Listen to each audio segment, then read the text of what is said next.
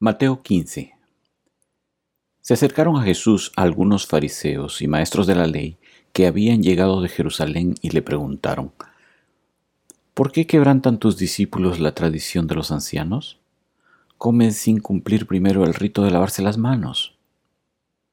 Jesús les contestó, ¿Y por qué ustedes quebrantan el mandamiento de Dios a causa de la tradición? Dios dijo, honra a tu padre y a tu madre y también el que maldiga a su padre o a su madre será condenado a muerte. Ustedes, en cambio, enseñan que un hijo puede decir a su padre o a su madre, cualquier ayuda que pudiera darte ya la he dedicado como ofrenda a Dios. En ese caso, el tal hijo no tiene que honrar a su padre. Así por causa de la tradición, anulan ustedes la palabra de Dios, hipócritas. Tenía razón Isaías cuando profetizó de ustedes, Este pueblo me honra con los labios, pero su corazón está lejos de mí.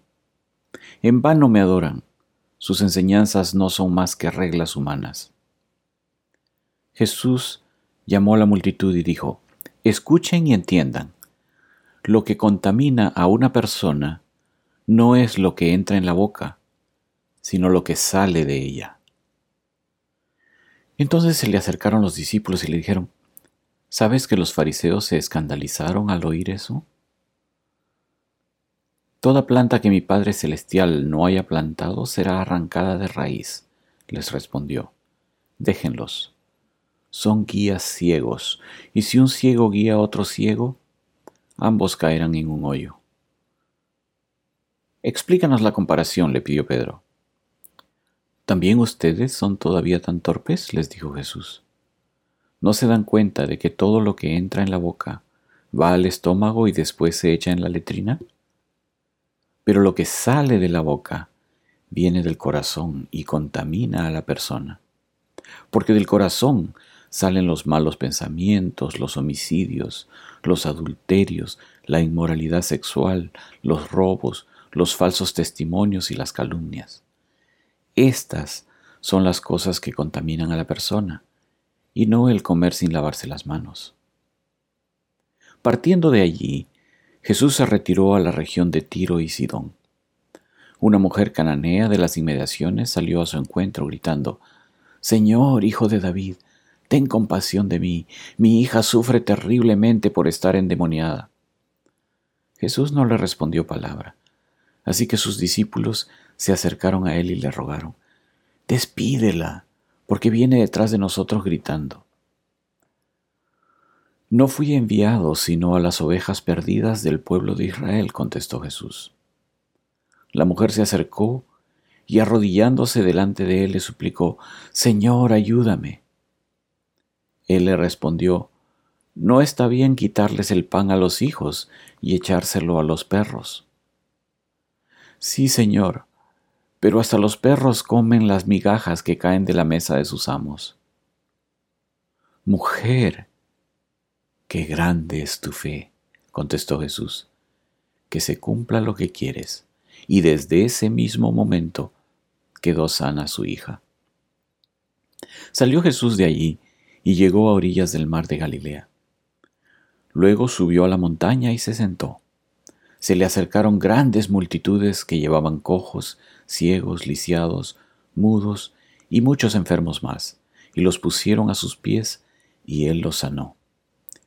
La gente se asombraba al ver a los mudos hablar, a los lisiados recobrar la salud, a los cojos andar y a los ciegos ver. Y alababan al Dios de Israel. Jesús llamó a sus discípulos y les dijo, Siento compasión de esta gente porque ya llevan tres días conmigo y no tienen nada que comer. No quiero despedirlos sin comer, no sea que se desmayen por el camino. Los discípulos objetaron, ¿dónde podríamos conseguir en este lugar despoblado suficiente pan para dar de comer a toda esta multitud? ¿Cuántos panes tienen? les preguntó Jesús. Siete y unos pocos pescaditos. Luego mandó que la gente se sentara en el suelo. Tomando los siete panes y los pescados, dio gracias, los partió y se los fue dando a los discípulos. Estos, a su vez, los distribuyeron a la gente. Todos comieron hasta quedar satisfechos. Después los discípulos recogieron siete cestas llenas de pedazos que sobraron.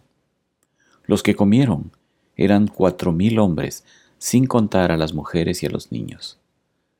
Después de despedir a la gente, subió Jesús a la barca y se fue a la región de Magadán. Marcos 7 Los fariseos y algunos de los maestros de la ley que habían llegado de Jerusalén se reunieron alrededor de Jesús y vieron a algunos de sus discípulos que comían con manos impuras, es decir, sin habérselas lavado. En efecto, los fariseos y los demás judíos no comen nada sin primero cumplir con el rito de lavarse las manos, ya que están aferrados a la tradición de los ancianos. Al regresar del mercado, no comen nada antes de lavarse, y siguen otras muchas tradiciones, tales como el rito de lavar copas, jarras y bandejas de cobre. Así que los fariseos y los maestros de la ley le preguntaron a Jesús, ¿Por qué no siguen tus discípulos la tradición de los ancianos en vez de comer con manos impuras? Él les contestó, Tenía razón Isaías cuando profetizó acerca de ustedes, hipócritas, según está escrito. Este pueblo me honra con los labios, pero su corazón está lejos de mí. En vano me adoran. Sus enseñanzas no son más que reglas humanas. Ustedes han desechado los mandamientos divinos y se aferran a las tradiciones humanas. Y añadió, Qué buena manera tienen ustedes de dejar a un lado los mandamientos de Dios para mantener sus propias tradiciones. Por ejemplo, Moisés dijo, Honra a tu padre y a tu madre, y el que maldiga a su padre o a su madre será condenado a muerte. Ustedes, en cambio, enseñan que un hijo puede decirle a su padre o a su madre, Cualquier cosa que pudiera haberte dado es corbán, es decir, ofrenda dedicada a Dios. En ese caso, el tal hijo ya no está obligado a hacer nada por su padre ni por su madre. Así, por la tradición que se transmiten entre ustedes, anulan las palabras de Dios y hacen muchas cosas parecidas. De nuevo Jesús llamó a la multitud. Escúchenme todos, dijo, y entiendan esto. Nada de lo que viene de afuera puede contaminar a una persona. Más bien, lo que sale de la persona es lo que la contamina. Después de que dejó a la gente y entró en la casa, sus discípulos le preguntaron sobre la comparación que había hecho. ¿Tampoco ustedes pueden entenderlo? Les dijo, ¿no se dan cuenta de que nada de lo que entra en una persona puede contaminarla? Porque no entra en su corazón, sino en su estómago y después va a dar a la letrina. Con esto Jesús declaraba limpios todos los alimentos. Luego añadió, lo que sale de la persona es lo que la contamina, porque de adentro, del corazón humano, salen los malos pensamientos, la inmoralidad sexual, los robos, los homicidios, los adulterios, la avaricia, la maldad, el engaño, el libertinaje, la envidia, la calumnia, la arrogancia y la necedad. Todos estos males vienen de adentro y contaminan a la persona. Jesús partió de allí y fue a la región de Tiro. Entró en una casa y no quería que nadie lo supiera, pero no pudo pasar inadvertido. De hecho, muy pronto se enteró de su llegada una mujer que tenía una niña poseída por un espíritu maligno. Así que fue y se arrojó a sus pies. Esta mujer era extranjera, sirofenicia de nacimiento, y le rogaba que expulsara al demonio que tenía su hija. Deja que primero se sacien los hijos, replicó Jesús, porque no está bien quitarles el pan a los hijos y echárselo a los perros. Sí, Señor, respondió la mujer, pero hasta los perros comen debajo de la mesa las migajas que dejan los hijos. Jesús le dijo, Por haberme respondido así, puedes irte tranquila, el demonio ha salido de tu hija. Cuando ella llegó a su casa, encontró a la niña acostada en la cama. El demonio ya había salido de ella. Luego regresó Jesús de la región de Tiro y se dirigió por Sidón al mar de Galilea, internándose en la región de Decápolis. Allí le llevaron un sordo tartamudo y le suplicaban que pusiera la mano sobre él. Jesús lo apartó de la multitud para estar a solas con él.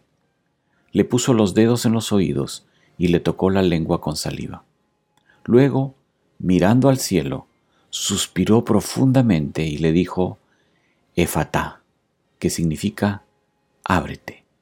Con esto se le abrieron los oídos al hombre, se le destrabó la lengua y comenzó a hablar normalmente.